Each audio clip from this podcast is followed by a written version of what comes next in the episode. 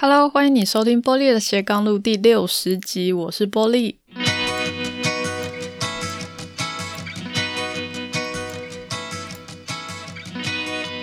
这期节目呢，我想跟你聊聊斜杠这个主题。其实，在第六集的时候，我们就谈过这个主题了，但一路走来到现在啊。我似乎有了另外一个更深层的想法，所以想要跟你分享一下。那也刚好这是第六十集哦，所以从第六集到第六十集，我们都来聊聊斜杠这个主题。今年是我创业的第三年，也是我念研究所的第三年。那我的 podcast 节目也开了两年多，所以已经有一段时间的累积了。那从今年这几个月以来，我都一直在思考自己的定位。啊，在我开始分享之前呢，我想要先谢谢我的节目的听众，就是正在收听这个节目的你。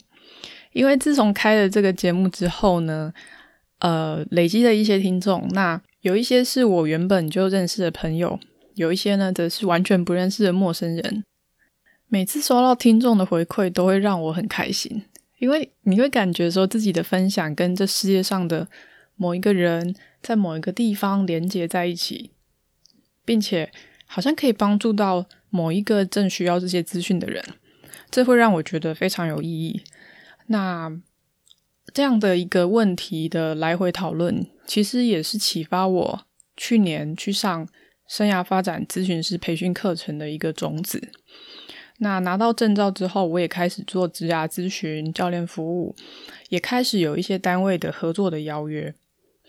可是呢，这其实也让我对自己的定位开始产生了一些疑惑，因为我走上职涯咨询师这条路之后呢，我就会开始想要更更深化我的咨询的专业，我想要产出更多相关的内容，我想要提供更多的服务方案，于是它导致的就是我的论文停摆了好一阵子，因为他们两个主题是不一样的，所以我就在想说，斜杠这条路真的可行吗？是不是我其实只能在事业跟学业上面去选一个？在两年前呢，我对斜杠的想法就是第六集的时候，那时候我说，我觉得斜杠是希望让生活有机会可以去结合自己的兴趣，跳脱公司那种朝九晚五上班的限制或者责任制哦。那斜杠可以帮我们带来多重的收入，那最后的目标就是希望可以达到财务的独立、时间的自由，用自己想要的方式去过生活。而且呢，在这个当中是抱着一个想要利益他人、贡献社会的心哦。那我当时就有写说，斜杠既要广又要精，所以其实是需要需要靠时间去累积的。那两年之后，我回头看的那一篇文章。我觉得我对斜杠的想法还是没有变，可是呢，我发现它有阶段性的不同。那什么意思？就是年轻的时候的斜杠，它很可能是一种探索，原因是因为你还不知道自己的兴趣是什么嘛，哦，或者你不知道什么样的工作、什么样的东西适合自己，所以你很可能会什么都去试试看，去参加不同的活动，或者是说从自己的兴趣出发，哦，绘画、瑜伽、摄影。等等，什么东西我都来试试看。哦，我可能有一个正职的工作，或者我还是学生，但是呢，我同时去尝试发展不同的兴趣等等。那中年或者年纪比较大一点之后的斜杠，他谈的可能会是累积跟加成。例如说，你在某一个领域累积了一个呃足够的专业之后，那你可能接下来就可以透过写作啊。演讲啊，变成这个专业领域里面的一个可能是意见领袖的角色。哦，那接下来，如果你的经验又够多，可能开展教学，你可以自己开课，或者做顾问咨询等等，就是从既有的呃专业背景之上再去发展，变成讲师哦，或者变成顾问等等，它是一个累积加成的过程，所以。如果你是从一开始的斜杠，就是先去探索自己想要发展的领域的话，哦，那你探索之后，你是必须要花时间去深化这一项专业的。那等到这一项专业累积到一定程度的时候，你才有可能继续斜杠发展另外一项专业，也就是开始累积和加成。那对我来说啊，我会觉得在这个过程里面最困难的就是要辨识出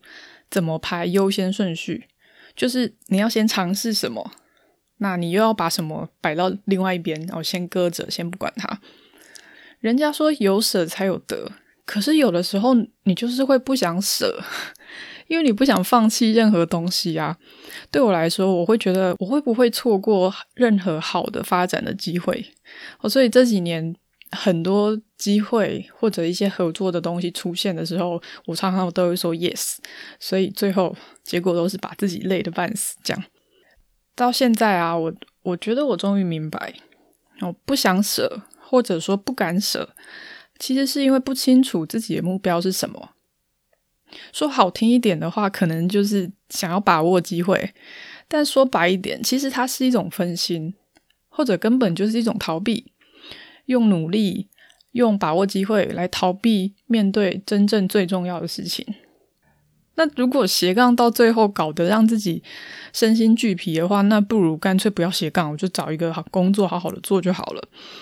所以这几个月以来，我一直都在思考这些事情哦。那我最后找到的答案是：你必须要认清自己正处在哪一个阶段。那你必须找出来那个阶段最重要的目标是什么。例如说，我刚开始创业的时候做的是农业推广，所以呢，我念了这个领域的研究所。后来斜杠做讲师、做 podcast、写文章。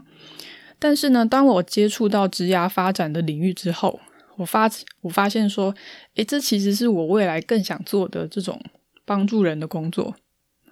所以这就产生了一个矛盾。哦，对我来说，就产生了一个自我定位的疑惑，就是，诶，我我想做的这个工作，跟我现在在念的这个主题，它是不相关的，它是两个不一样的项目。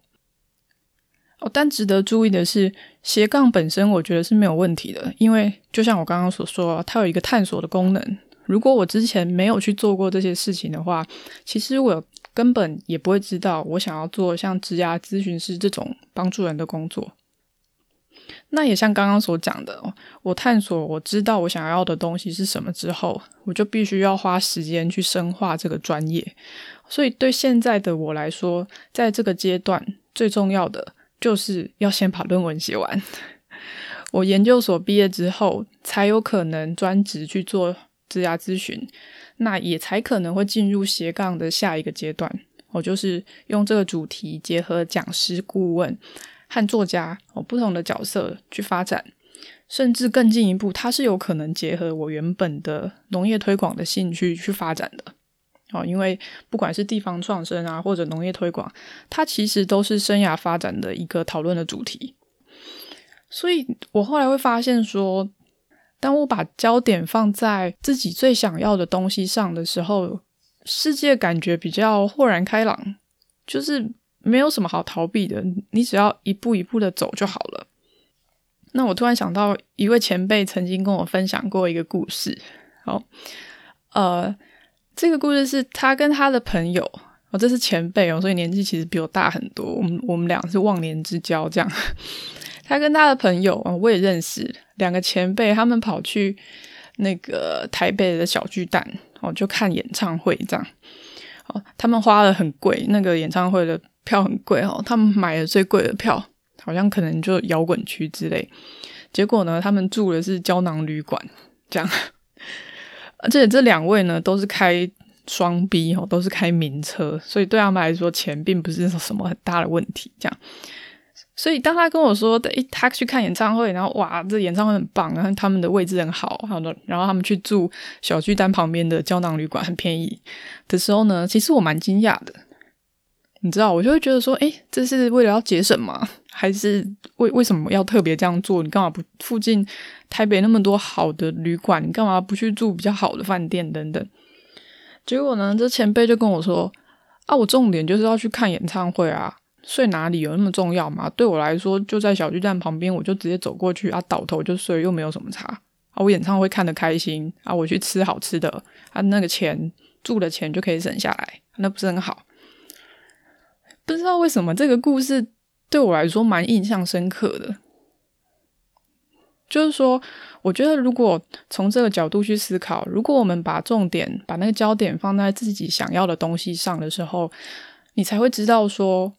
你其实没有放弃什么，你也没有失去什么，你只是因为把注意力放在最想要的东西上，所以其他事情就变得没有那么重要了。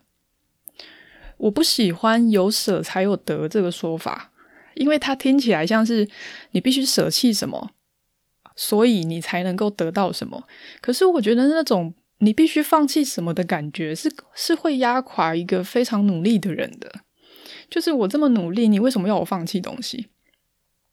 所以，与其说有舍才有得，我觉得你不如说先取再舍。你先有目标，那你才会知道哪一些东西是次要的了。就跟我这次就是去看演唱会，然后去吃好吃的东西，所以住哪里其实根本不重要。所以对我来说呢，我想到这边，我会发现，嗯，其实波莉的斜杠路已经进入了二点零的阶段。所以今年我会把论文写完，这是我目前最重要的目标哦。其他的东西都是次要的。